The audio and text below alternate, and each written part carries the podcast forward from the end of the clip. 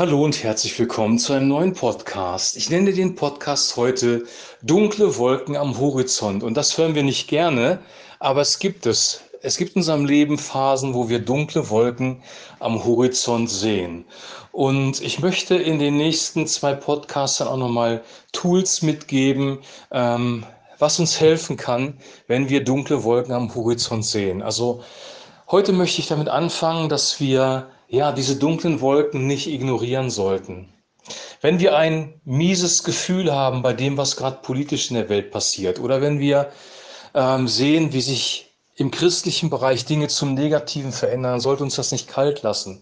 Wir sollten diese dunklen Wolken realisieren, die am Horizont zu sehen sind. Paulus spricht, ja, oder sprach gestern von diesen Irrlehrern. Er sprach davon, dass sein eigenes Leben bedrängt und bedroht ist in Jerusalem. Und er hat das sehr wohl realisiert ähm, und er hat das nicht verdrängt. Es gibt ähm, die Möglichkeit zu verdrängen. Und verdrängen ist deswegen tragisch, weil wir, wenn wir verdrängen, trotzdem in die dunklen Wolken hineingeraten. Und ich möchte dir ein reales Beispiel nennen, das du vielleicht schon mal gehört hast, nämlich die Geschichte der Titanic. Die Titanic galt ja als unsinkbar. Das Schiff wurde konstruiert und die Erbauer und der Räder gingen davon aus, dass dieses Schiff niemals sinken kann, dass nichts äh, diesem Schiff schaden kann. Und das ist schon mal ähm, eine sehr schlechte Voraussetzung, um mit dem Schiff zu fahren, weil es zeugt eigentlich von Arroganz und Überheblichkeit. Und wir denken manchmal so, wir können alles managen, es wird schon nichts passieren, wir werden den Klimawandel stoppen, ja, was schon auch eine Anmaßung ist, aber wir haben manchmal keine realistische Sicht von den dunklen Wolken, die kommen. Dann war es so, dass äh, die Titanic ja unterwegs war und ähm, diese Eisberge sich angekündigt haben. Und man hat das nicht ernst genommen. Bis zur letzten Sekunde hat die Kapelle gespielt, die Menschen haben getanzt, weil alle im Kopf hatten, dieses Schiff ist unsinkbar. Also man hat sozusagen ähm, die Gefahr verdrängt, man hat sie nicht wahrgenommen. Und das ist auch ein, ein Mechanismus, den unsere Seele praktizieren kann, dass wir Dinge, die unangenehm sind, einfach ausblenden, dass wir sie verdrängen ähm, und dass wir dann dadurch in extra Schwierigkeiten kommen, weil wir plötzlich überrascht werden von den dunklen Wolken. Und dunkle Wolken bringen mit sich, dass Dunkelheit entsteht. In der Dunkelheit kann man sich schlecht orientieren. In der Dunkelheit entsteht Angst. Und äh, in der Dunkelheit gehen wir nicht gerne voran. Also ich möchte dich dazu ermutigen, auch wenn du dunkle Wolken siehst, dir diese dunklen Wolken einen Moment anzugucken, zu realisieren, was da auf dich zukommt, was auf uns zukommt in der Gesellschaft ich möchte noch ein Beispiel bringen. Der Nationalsozialismus ist auch nicht vom Himmel gefallen, das kam auch nicht von heute auf morgen, sondern es kündigte sich an, was dort passieren wird. Und es gab Menschen, die das vorhergesehen haben oder gefühlt haben, die das Land auch verlassen haben. Es, gibt, es gab Juden, die nach Amerika ausgewandert sind.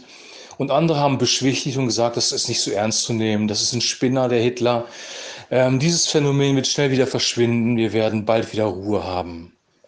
Das Gegenteil war aber der Fall. Die dunklen Wolken wurden stärker und nahmen zu und irgendwann war nicht mehr die Möglichkeit, äh, dieser ganzen Sache zu entfliehen. Also realisiere, was passiert in deinem Leben, realisiere, was passiert in der Gesellschaft, in der du lebst. Nimm das ernst und ähm, ja, analysiere das auch. Aber eben nicht unendlich lange, sondern wir sollen unseren Grundfokus eigentlich auf Christus haben.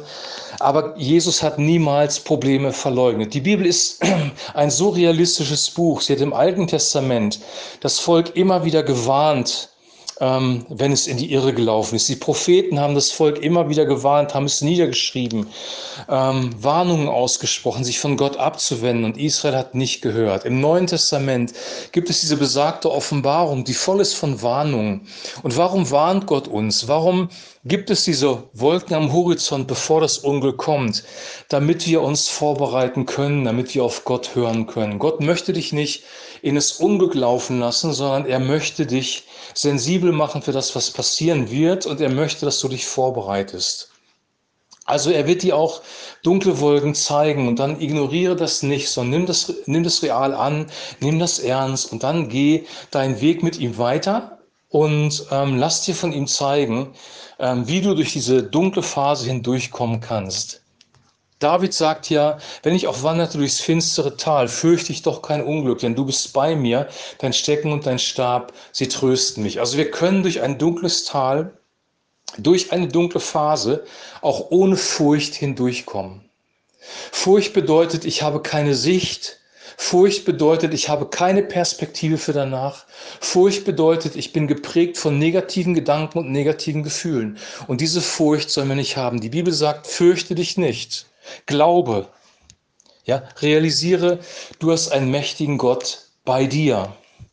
Und wir werden in den nächsten zwei Podcasts hören, was wir tun können, um uns aktiv vorzubereiten oder anders ausgedrückt, was wir eigentlich brauchen, um durch die Zeit der Finsternis zu kommen, die aller Wahrscheinlichkeit nach vor uns liegt.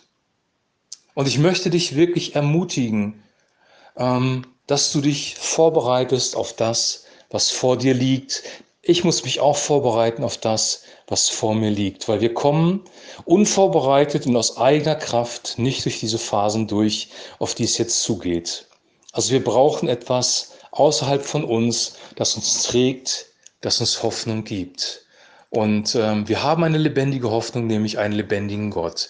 Und morgen hören wir dann davon, ähm, was zum Beispiel ein Tool ist, das wichtig ist, um durch diese Phase durchzubekommen. Ähm, wie wir uns selber darauf vorbereiten können. Und äh, bis dahin wünsche ich dir alles, alles Gute und eine gesegnete Zeit. Ich wünsche dir, dass dich nicht Furcht ergreift, sondern Hoffnung, weil wir einen Gott der Hoffnung haben und dass die Freude Gottes deine Stärke ist. Bis morgen und ein herzliches Shalom.